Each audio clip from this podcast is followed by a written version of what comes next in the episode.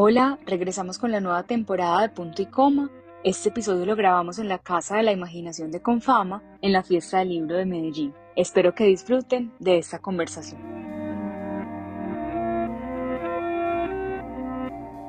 Hoy estamos conversando con la escritora Manuela Gómez. Manuela es periodista y filósofa, además hizo una maestría de creación literaria en la Universidad Pompeu Fabra en Barcelona. Ha publicado dos libros, el libro La vida como era y La hora de los satélites.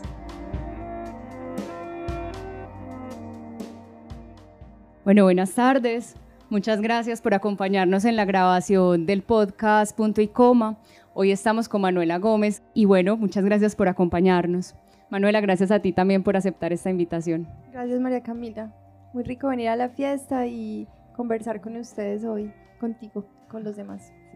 Yo quiero agradecerle también a Confama por la invitación de grabar el podcast acá en la Casa de la Imaginación. Y bueno, si quieres empecemos, Manuela, si nos quieres contar algo de ti. Eh, bueno, yo empecé estudiando periodismo hace muchos años. Eh, cuando estaba en esta carrera sentí que me faltaba algo y empecé a estudiar filosofía y letras y ahí encontré algo que me transformó en ese momento de una forma ligera o bueno, como no tan perceptible, pero después con los años eh, me fui dedicando a eso, ¿cierto? A leer, a conversar sobre lo que leo, a escribir. Desde entonces he trabajado en bibliotecas, empecé trabajando en bibliotecas, en cineclubs, eh, después en la universidad, siendo profe de literatura y de introducción al cine. Y después ya tengo pues como un proyecto personal de escritura y también un proyecto de talleres eh, donde hablo sobre poesía y donde escucho a los otros, donde leo a los otros y paso muy rico. Cuéntanos también de tu maestría. Tú te fuiste a estudiar escritura creativa a la Pompeu Fabra en Barcelona. ¿Cómo fue esa experiencia? Bueno, fue sobre todo conocer bibliotecas. Las bibliotecas de allá son fascinantes y te prestan un montón de libros de una y te mandan a traer de otras bibliotecas. Eh, fui muy feliz conociendo bibliotecas y estudiando. Eh, es una maestría pues bastante exigente que, que, me enseñó un montón de mí misma, eh, de los profesores, de las lecturas, del miedo, de cosas pues como más interiores. y ahí en Barcelona fue que yo dije, no, lo que yo quiero hacer es escribir poesía. Después de haber intentado y tal vez haberme perdido eh, escribiendo otras cosas, dije, no, esto es lo que yo soy y, y aquí estamos. Bueno, y acá les voy a mostrar los dos libros de Manuela. El primero fue La vida como era, ahorita nos cuentas un poco también por qué el título, y este es de la editorial Atarraya, y también eh, La hora de los satélites, que es de la editorial Angosta. Eh, bueno, no sé si quieres que empecemos a hablar de la vida como era. ¿De dónde viene el título de este libro? Bueno, el título viene de un amigo eh, que fue el editor de, este libro, que es el editor de Atarraya, que se llama Santiago Rodas. Yo, pues, eh, hace mucho tiempo soy amiga de Santi y conversamos sobre la poesía y en fin. Y un día estábamos, los dos somos profes, éramos, pues yo era profe de la universidad y un día nos encontramos como en un corredor, él ya había leído el libro y yo le había propuesto otro título. Eh, y a él no le, me dijo, Manu, pensemos otro. Y cuando nos encontramos en la universidad fugazmente, él me dijo, yo creo que el título es La vida como era, que es el nombre de uno de los poemas, el primer poema. Eh, y así quedó, yo dije, obvio, que es La vida como era, o sea, ese es el título, tiene que ser ese. Pero pues yo no lo había visto y se lo agradezco a Santi, que eso pasa muchas veces, uno como está muy adentro de, de, de sus poemas, de, de su material, no ve entonces es muy importante ese tipo de interlocutores que te ayudan. Yo escuché en alguna entrevista que también fue con fama que un poco este libro venía a raíz de la enfermedad de tu mamá, del Alzheimer. Y me parece súper bonito. Voy a leer esta, la última parte y ahorita también te cedo a ti para que leas. Eh, son los últimos dos párrafos de, del poema La vida como era. Dice, Cerca de la orilla, mamá dormía bien entre las palmas y todavía no empezaba a olvidar. Quiero quedarme ahí, aunque esté lejos, así conozcas a ternura que no extraña la vida como era. ¿Nos quieres contar un poco sobre esto? Bueno, este libro nace, eh, digamos que lo atraviesa esa pregunta, que es la pregunta por el olvido, eh, por una, una, enfermedad que eh, sufre mi madre, que es, bueno, como la madre es uno, escribir sobre la mamá también es escribir sobre la escritura misma, o sea, creo que ahí hay preguntas que son muy potentes en el ejercicio creativo, pero yo en ese momento pues no era capaz de escribir directamente del acontecimiento. ¿cierto? Este libro se publicó en el 2017 y ahora, años después, es que yo estoy trabajando con una materia que me siento más tranquila de procesar, de hacer poesía. En ese, en ese poema, es más, solo hay dos poemas que hablan de eso. Que hay otro poema que se llama eh, Ningún Poema, que de hecho es uno de los poemas que yo más quiero porque es un poema que es como honesto, dice, yo no puedo escribir un poema de eso, o sea, eh, no tengo el corazón para escribirlo, tengo ideas, dice, pero ningún poema. Entonces, eh, también hay una pregunta por mi hermana gemela, por mi infancia, porque claro, son los recuerdos que conservo de la infancia, ¿cierto? Cuando mi mamá empezó a tener estos olvidos, yo empecé a preguntarme por mis propios recuerdos y paralelamente estaba teniendo a mi primer hijo entonces su infancia también me recordó mi propia infancia. Entonces de ahí nace un poco este libro. Ahora estoy trabajando en uno que, que sigue hablando de lo mismo, por supuesto, de las mismas cosas, de los hijos, de la madre, de la escritura, pero creo que de una forma más directa. Me haces pensar en algo y es uno cómo sigue escribiendo sobre lo mismo, cómo las, o cómo no uno cómo logra atrapar como esas, esos momentos que nos ocurren en la vida o, sobre lo que queremos escribir. Por ejemplo, en este libro tú escribes mucho sobre lo cotidiano, pero antes de pasar a eso, ¿cómo es escribir de la infancia? ¿Cómo es escribir sobre la infancia ahora que cuentas que tú tienes una hermana gemela, que tuviste, eh, digamos, esta situación con tu mamá que, que es tan difícil de escribir? y a su vez cómo volverse a encontrar con la infancia también con tus hijos, pues viendo la infancia de ellos ahora. Bueno, voy a contar algo que leí alguna vez de Tarkovsky, que fue un director de cine eh, ruso, y él tenía una obsesión por ciertos recuerdos de su infancia, ¿cierto? Incluso hizo una película que es El espejo, creo, sí, El espejo, como intentando crear la atmósfera exacta de donde él había crecido, ¿cierto? Y la gente le decía como, no, pero es que aquí no crecen esas flores, que era como un algodón o algo así, y él decía, no importa, yo quiero sembrar eso porque así era la casa donde yo crecí. Bueno, entonces él lo hizo y eh, a sorpresa de todos, los, las flores de algodón pues como que florecieron y, y él dijo que él hizo esa película porque quería un poco desembarazarse de los recuerdos que tenía porque insistían mucho en él. Entonces, un poco lo que yo hice acá en este libro que por eso hablamos de la infancia, era como ponerme permeable o, estar muy sensible a los recuerdos que insistían en mí, que la verdad es que no son muchos, creo que uno los puede contar, eh, no son infinitos, pues. Entonces eh, yo me puse a escuchar y había unos recuerdos que insistían más que otros, les di cierta atmósfera, dejé que me hablaran ahora, por supuesto que la escritura eh, transforma el pasado, entonces ahí, no sé, se mete también lo que uno está viviendo, lo que está escuchando, el calor que está haciendo, todo es como una esponjita también el poema. Y es un acto también de transformación, de transformación de ese, de ese pasado. Fue lindo porque es que la infancia tiene algo de, de épico. Entonces creo que fue una experiencia que me, me transformó también, porque después de que escribí La vida como era, dije, bueno, ya puedo estar aquí ya puedo mirar el presente. Por eso la vida como era, eh, perdón, la hora de los satélites es un libro que es en presente. Y tienes también una frase en la hora de los satélites, pues que no es una frase tuya, eh, sino la frase que pusiste al inicio. Si la puedes leer tú también mejor. Lo que decimos de nosotros mismos siempre es poesía, de Ernest Renan, en francés. Lo que decimos de nosotros mismos siempre es poesía. Y acá hay otra que en realidad esta era la que estaba buscando, si no la ah, leer. Ciertos momentos de mi vida los he vivido dos veces. Primero viéndolos y enseguida al escribirlos. Sin duda los he vivido más profundamente al escribirlos. Que tiene que ver un poco con eso de la infancia, de que cuando pues aquí sobre todo que hay muchos jóvenes, eh, tiene que ver con eso de que cuando escribimos sobre nuestra infancia, principalmente por lo que tú dices de que la infancia es épica, porque yo creo que uno, uno repite la infancia durante toda su vida o, te marca tanto y después escribir sobre ella, pues es como volver a vivir también. Vivir dos veces.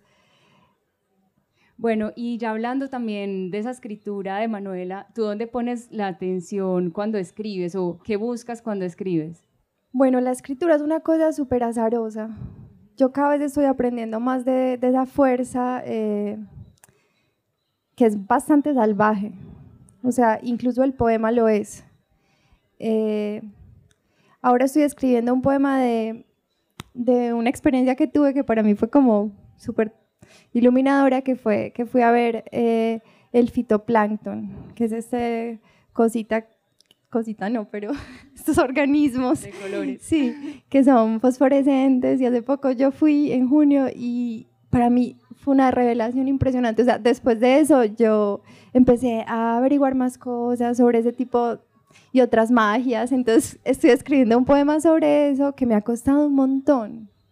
O sea, llevo eh, ni siquiera me gusta pensar cuánto llevo porque me, digo, me estoy volviendo loca o algo me está pasando, pero llevo por ahí dos libretas enteras y yo digo auxilio, pero hoy justo eh, salí como del escritorio, me fui a una manguita y en un momento escuché lo que el poema estaba queriendo decir y yo como, ay, uno sigue pensando que es uno el que está escribiendo el poema y no, el poema me decía, por ahí no es, por ahí no es. Y yo lo siento como una forma física, como que me pesa y en esos días estoy mal genio, pero porque es una de las formas que, que tengo, que, que tengo que procesar para escuchar lo que el poema quiere. Y siempre es una cosa distinta.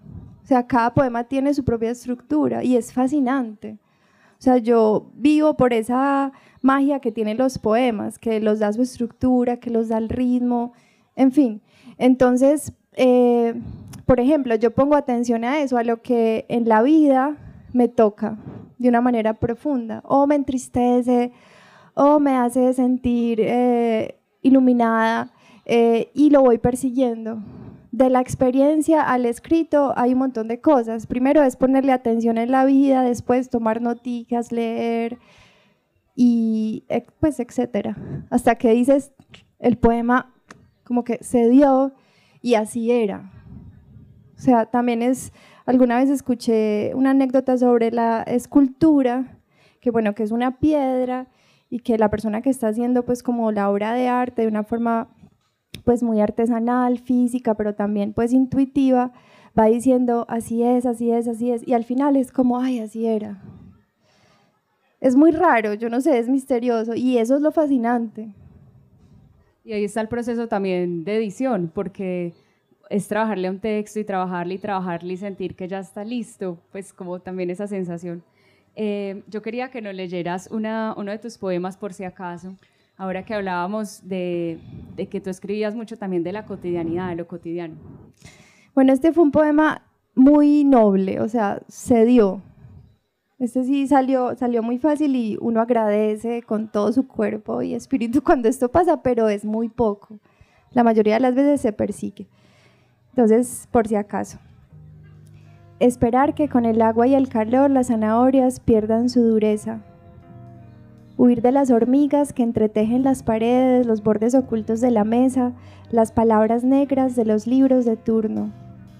Abrir la ventana solo un poco y sin hacer ruido recoger los libros del piso y amontonarlos en bloques pequeños, preparar las clases de literatura, regar las plantas cuando sea de noche, dejar una luz del corredor encendida por si acaso, permitir que las cobijas se suspendan un segundo en el aire antes de tocarme, inventar el canto de los grillos o escuchar cómo van las llantas de los carros en la oscuridad, la quebrada que a veces ruge y a veces canta las voces de los otros que viven arriba y abajo. Hago todo eso para no pensar en la muerte.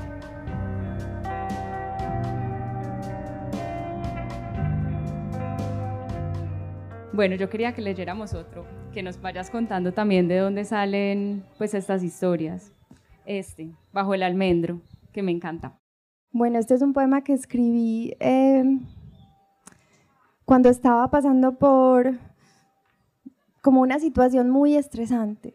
O sea, me habían ofrecido un trabajo en la universidad, eh, mi pareja ha viajado montones en ese entonces, estaba criando a mi hijo chiquito, entonces era como, yo empecé a ver que una decisión que yo tomara podía afectar todo, o sea, que en realidad todo era muy fácil de romperse, porque en ese tiempo me dio insomnio, bueno, entonces un día por ese, con esa, con esa atmósfera eh, en mi espíritu, eh, estaba en una finca y había un almendro donde mi hijo jugaba abajo en un arenero y en ese almendro pasaban muchas cosas, pues una vez vimos, vimos una culebra, eh, tomábamos café, el abuelo de mi hijo murió y enterramos ahí las cenizas, o sea, era como una presencia súper importante ese almendro. Y ahí pasó esto, bajo el almendro. Mi hijo me trajo corriendo de la mano hasta este almendro. Un búho, mamá, un búho. Alumbra con su linterna las ramas más altas y la luz es un círculo que se pasea. El búho se ha ido, pero él no deja de buscarlo. Sabe que allá arriba siempre hay algo vivo aunque no podamos verlo.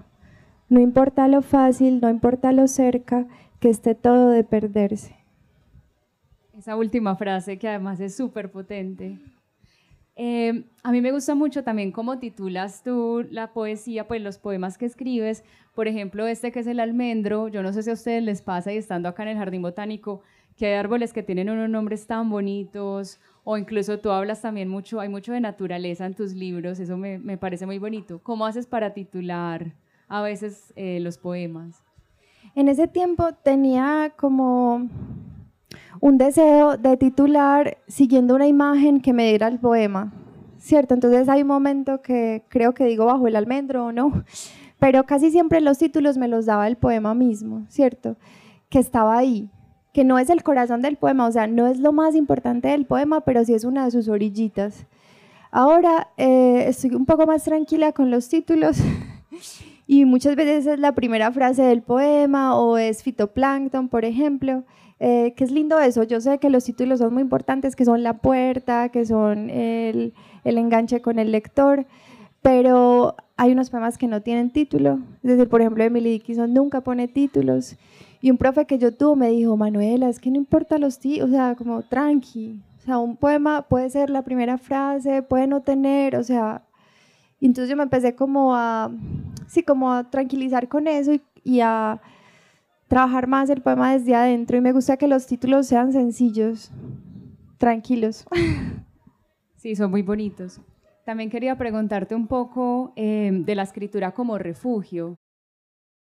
¿Cómo ha sido para ti escribir? Ahorita nos decías que de pronto había sido también un proceso tortuoso. También nos decías que era como volver a la infancia y, y volver a escribir sobre la propia vida. ¿Cómo ha sido eso de escribir como refugio?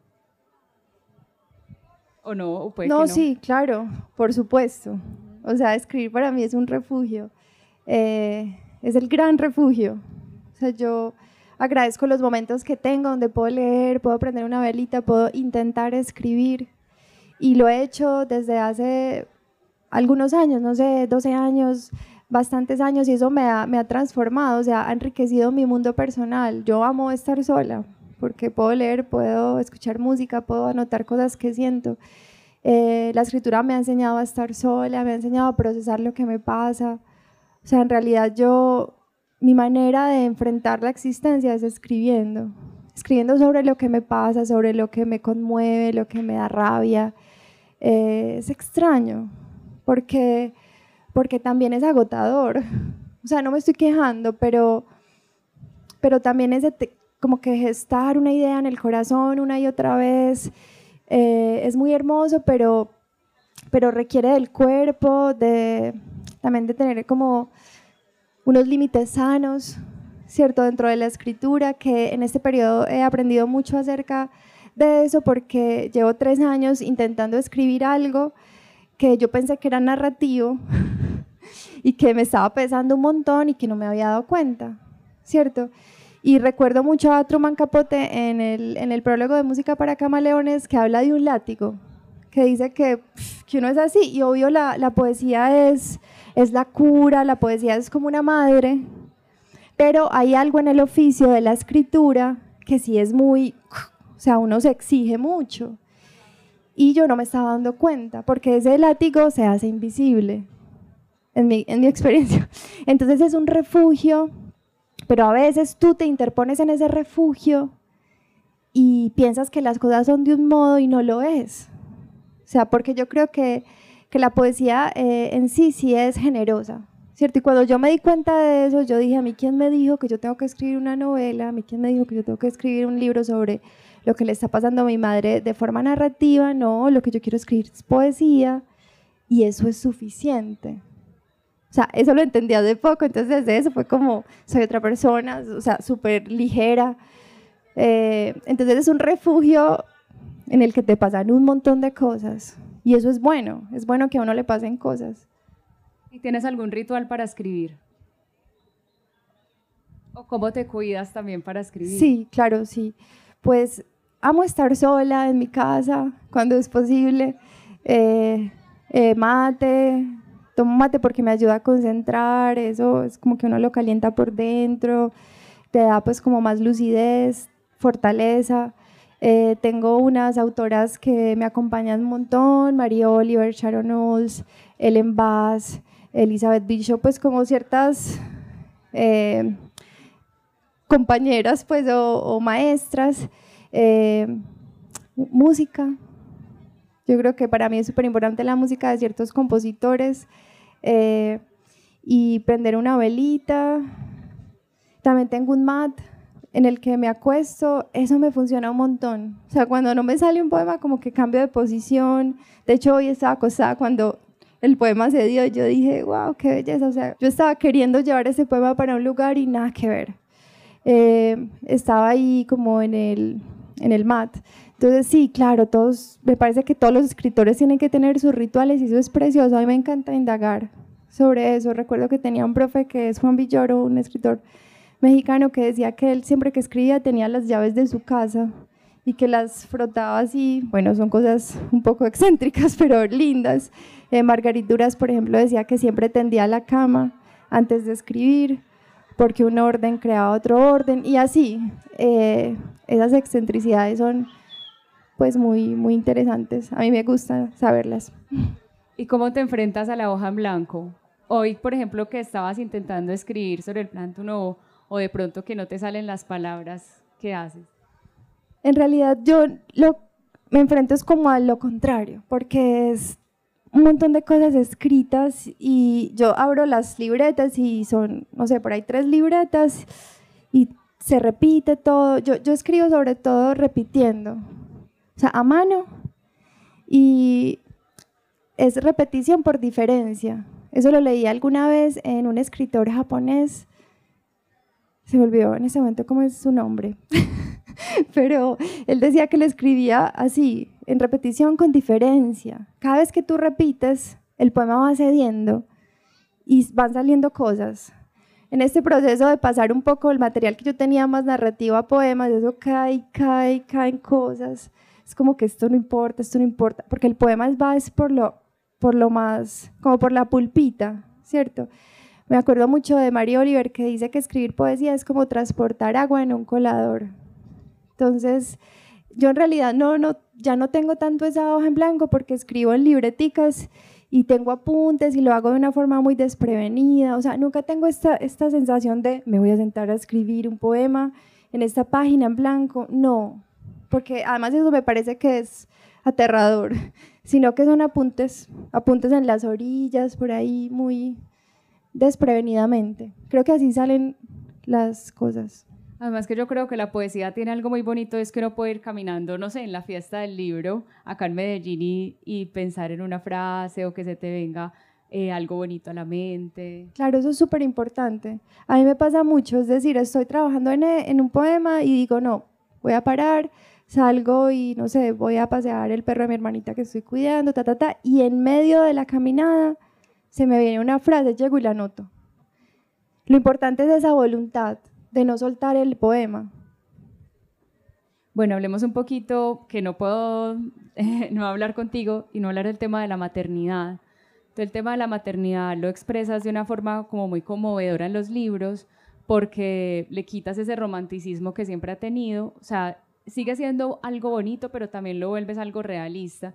Y más para una persona como tú, que eres escritora y quieres tener a veces esos momentos de silencio o estar, pues digamos, sobre todo cuando tus hijos eran bebés, uno querer estar solo y, saber que no puede, porque ahí también están los hijos. Si nos quieres contar un poco sobre eso.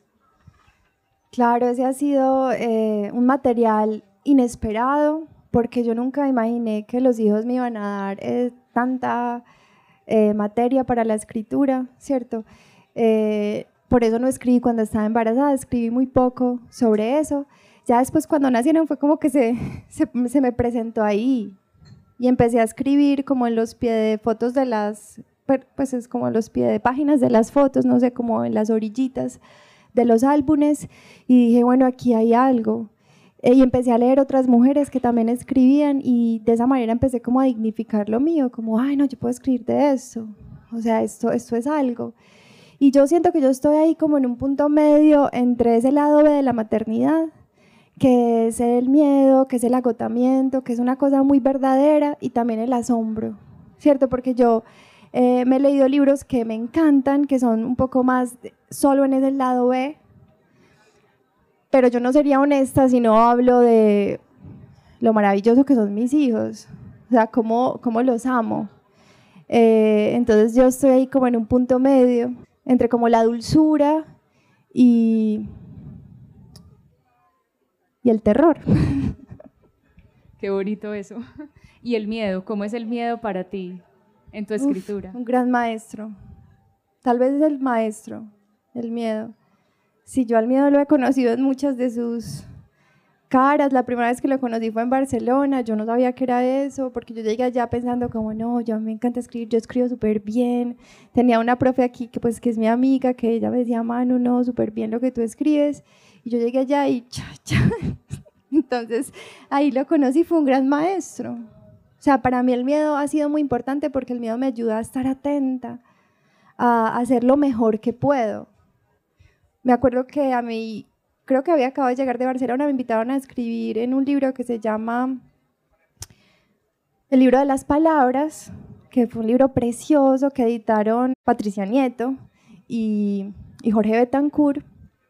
Y me invitaron ahí, yo no sé por qué, eran un montón de escritores y yo no había escrito casi nada en mi vida. Y yo dije, no, yo sí soy escritora, me llamo Jorge, y yo sí, claro, yo lo hago. y llegué allá y yo, ¿cómo voy a hacer esto? O sea, me dio mucho miedo, pero el miedo me hacía despertarme a las 4 de la mañana, darle, darle o preguntarle a alguien, corregirlo una y otra vez. Si yo no hubiera tenido miedo, hubiera hecho ahí cualquier cosa. Y la verdad es que escribí algo que, que a mí me conmueve. O sea, que escribí sobre la enfermedad que tuvo Dante, mi hijo, cuando tenía cinco meses. Y para mí escribir ese texto fue súper importante, porque yo transformé cosas que me habían pasado ahí, que fue el terror, y ya como que lo, lo toqué y de una forma más digerible. O sea, no sé, fue como acariciar un poco esa experiencia. Te voy a pedir que leas otra, uno de los que más me gusta. Bueno, este poema se llama Si es posible. A veces quisiera tener el peso de las cosas que no pueden hundirse en el agua. Ser más divertida y más ligera aunque necesite pequeñas pastillas como las mujeres en las películas. Esto no va a gustarte si te lo cuento, pero sé de un minuto en que crecemos y no nos damos cuenta. Me recordarás, demasiado nerviosa por la fiebre de nuestro hijo, mis palabras estrellándose sobre las enfermeras, la ansiedad de los domingos si nadie nos espera y no hay motivo, mi manera de aburrirme y dejar que pasen los días sin escribir, el deseo, mi deseo, de irme sola para algún lugar, una casa entre los árboles, lejos de todo. Pero a pesar de eso, que es cierto, quisiera, si es posible, me vieras como esa vez bajo la lechuza, visible sobre el techo de nuestra casa, justo antes de que llegara la noche.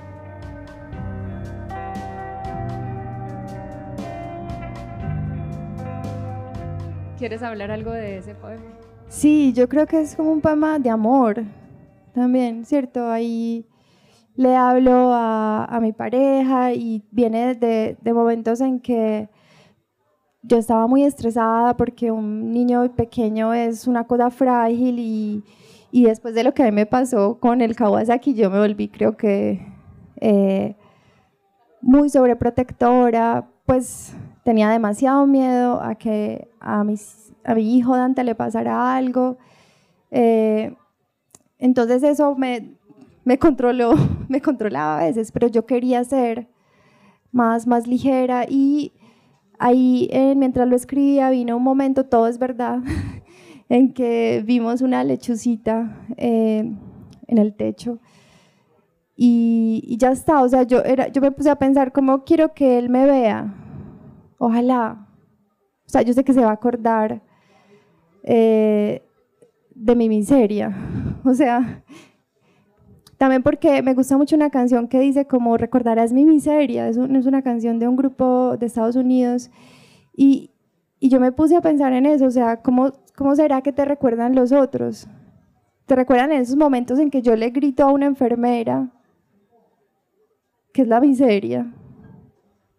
O en esos momentos de, de todo, o sea, de belleza, de gloria, cuando estamos contemplando, cuando amamos el mundo que es lo que dice Diana Vélez, y como eh, el mundo se achata cuando no lo amas.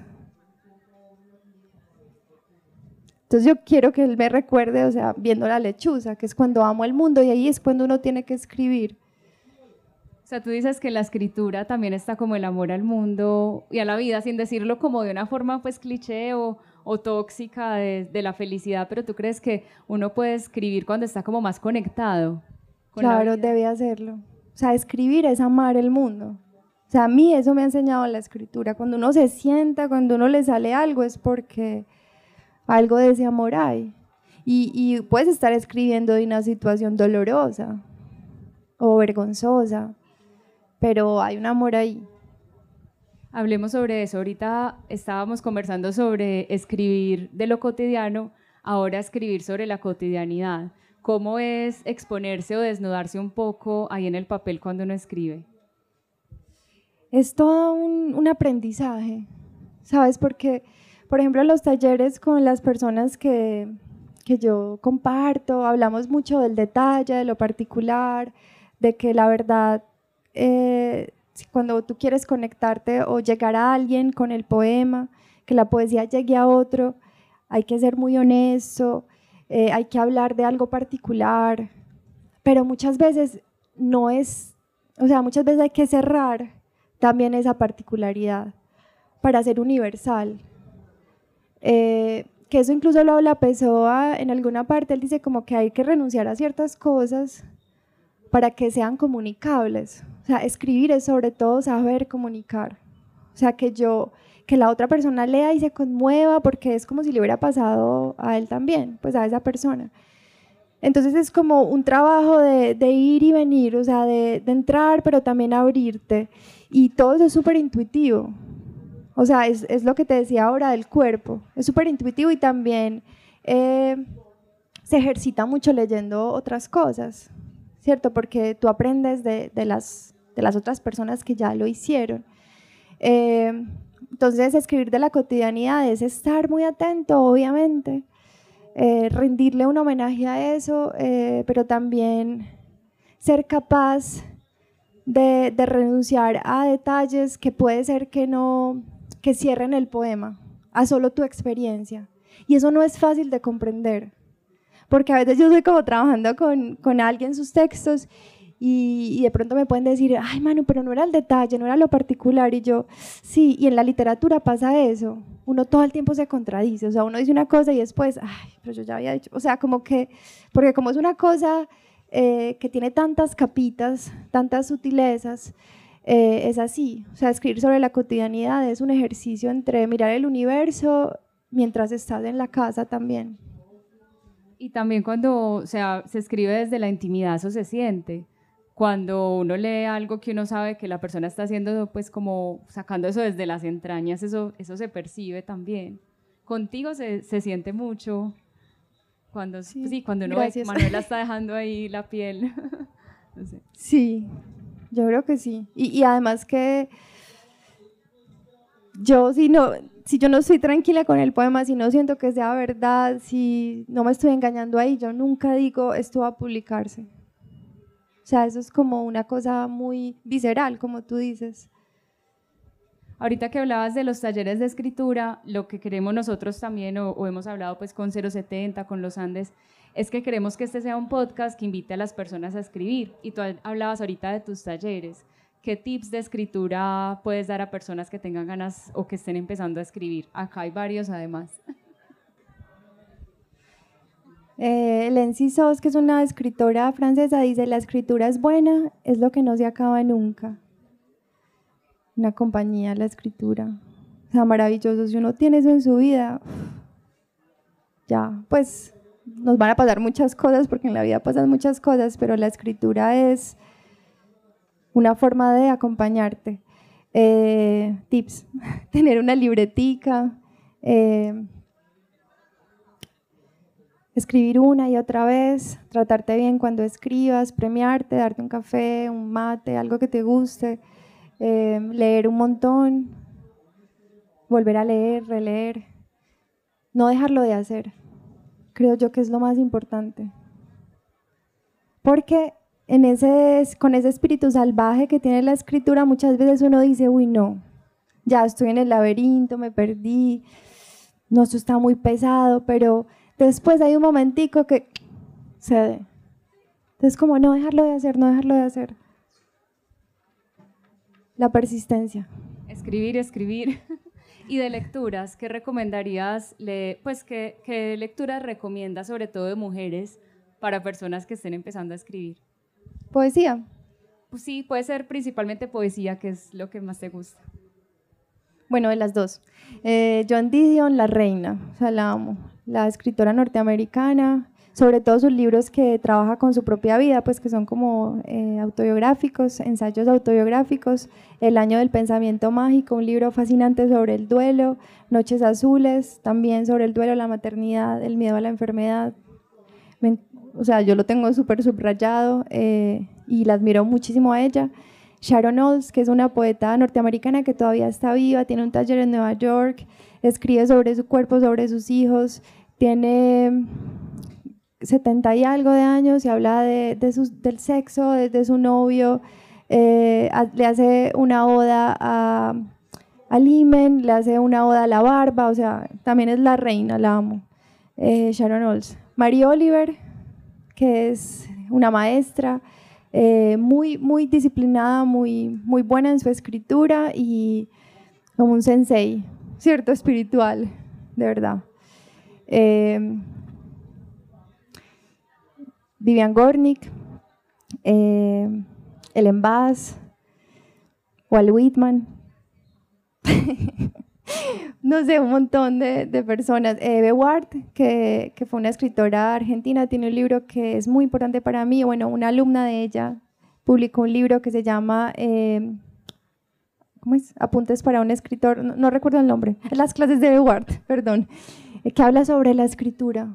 En realidad ese libro es muy importante si les gusta escribir, eh, que lo tengan, porque ella era muy generosa en sus talleres. Ella tuvo como un taller 10 años en Buenos Aires y una de sus alumnas, muy tesa, que se llama Liliana Villanueva, que también es escritora, se hizo escritora pues con Eve, tomaba muchas notas y era muy juiciosa en eso y publicó ese libro con las notas de Eve Y ella como profesora, uff, admirable.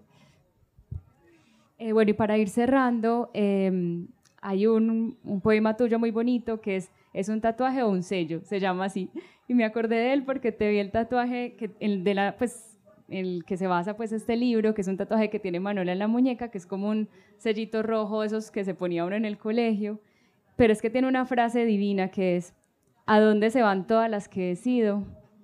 Súper bonito, además que se van también a la escritura, sí. creo yo. Ahí se acuerdan. Bueno, ya para cerrar, yo quería que nos leyeras em, una última poesía. ¿Te parece esta? Alta por cardiología ya que estamos en el jardín botánico, que tiene también que ver un poco con eso. Gracias. Eh, alta por cardiología. Tiene un epígrafe de Dulce María Loinas que dice, amar lo que es amable no es amor. Amar lo que es amable no es amor. ¿Qué más poema que el corazón de un niño? Tan pequeño que 6 kilos, 5 meses, 182 latidos por minuto. Sin ramas, ni vegetaciones, ni derrames, adormecido en su hora de la siesta. Pero sube la fiebre, despierta los murmullos, hierve las plantas de los pies y ensancha las venas finitas de tu corazón. Si yo pudiera, lo guardaría en mis manos como cueva o albergue que lo separe de la hostilidad del aire. El rito nocturno de contar los milímetros que se estrechan de nuevo, para que no pase más sangre de la que debe pasar. Curar con el cálculo y con el miedo hasta la última cita en que te dan de alta por cardiología, hasta que dicen que tu corazón ya es como los otros, aunque tú y yo sabemos que no lo es. Más se parece a la casa del colibrí que descubrimos esponja de hierbas del mismo color del helecho en que se balanceaba, oculta en la fragilidad que es su verdadero milagro. Hace tiempo no leía ese poema. Me encanta esa parte. Puede, que, puede ser que se haya hecho nido adentro mío y duerma. Bueno, Manuela, muchas gracias por aceptar esta invitación. Muchas gracias a Confama por permitirnos grabar esta tercera temporada acá en la Casa de la Imaginación.